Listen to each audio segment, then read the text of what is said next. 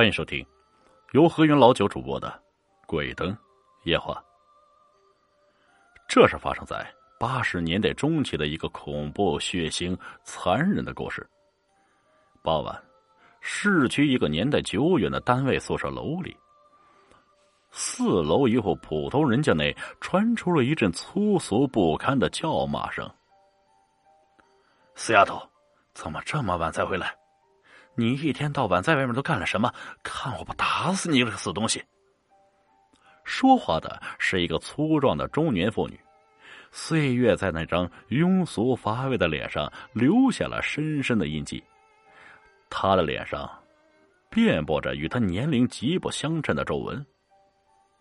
此时啊，在屋内的角落里正站着一个瘦弱清秀的女孩，大概是由于过度害怕呀。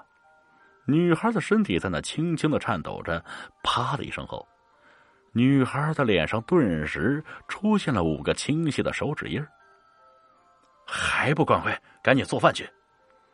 那个中年女子怒不可遏，大声对女孩喊道：“女孩子的眼里充满了泪水，但是她不敢让眼泪流下来，她怕被母亲看到哭泣后又是一顿打骂。”女孩默默的转身。走进了楼道里搭的简易灶炉，去做饭。不多时，就传来一阵锅碗瓢盆的叮叮当当的响声。那个中年妇女似乎这时已经了解了气，转身去沙发上看电视去了。大屋的柜头上放着一台破旧的黑白电视机，里面正在播放着一部巴西产的长篇电视剧《女奴》。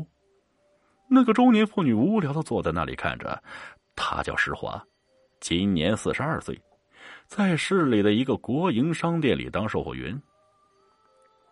丈夫在早年间就已病亡，她独自一人带着两个孩子艰难的生活着。这个世界就是这样，没有谁比谁过得容易，只不过是有的人在声嘶力竭、悲天抢地，有的人。在一声不吭，默默独行，大概是常年生活的过于艰辛。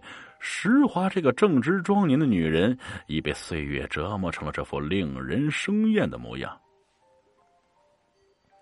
楼道里，女孩正在用心做着饭。她叫阿雪，在家门口的一所中学读高二。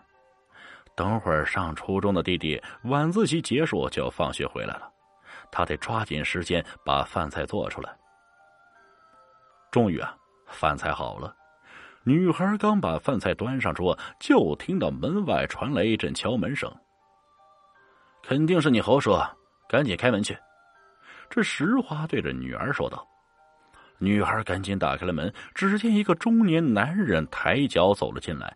这是一个身形消瘦的男人，刀条脸上一对小小的眼珠总是泛着皎洁的光，给人一种獐头鼠目的感觉。身上永远带着一股猥琐的气息。他叫侯伟，外地人，在这个城市里做点小买卖已经很多年了。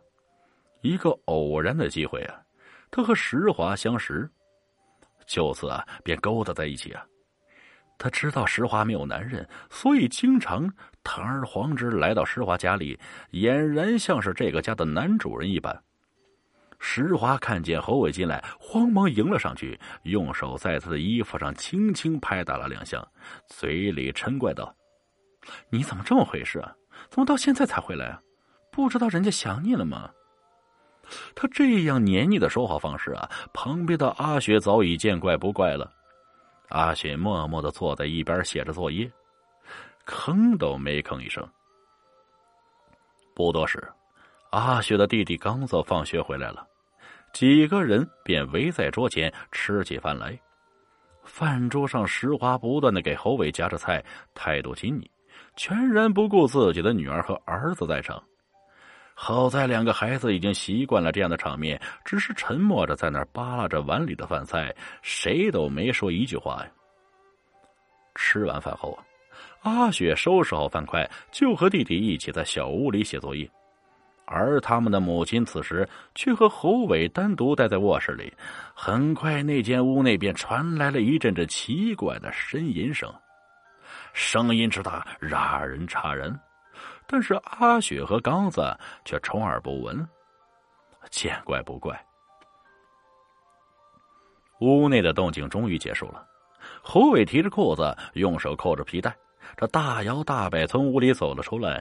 石华在屋内大声喊。阿雪，去拿把手电筒，把你侯叔送到楼下。这楼道太黑了。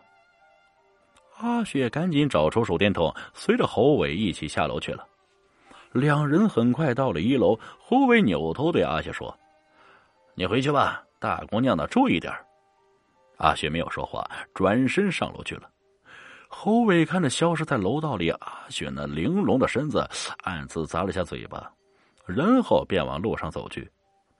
谁都没注意到，此时一双贪婪的眼睛正悄悄隐匿在黑暗中，注视着这一切。阿雪刚一进家，就听到他的母亲在那大声叫骂：“死丫头，耽误这半天才回来，还不快点把屋里的痰盂拿去倒掉！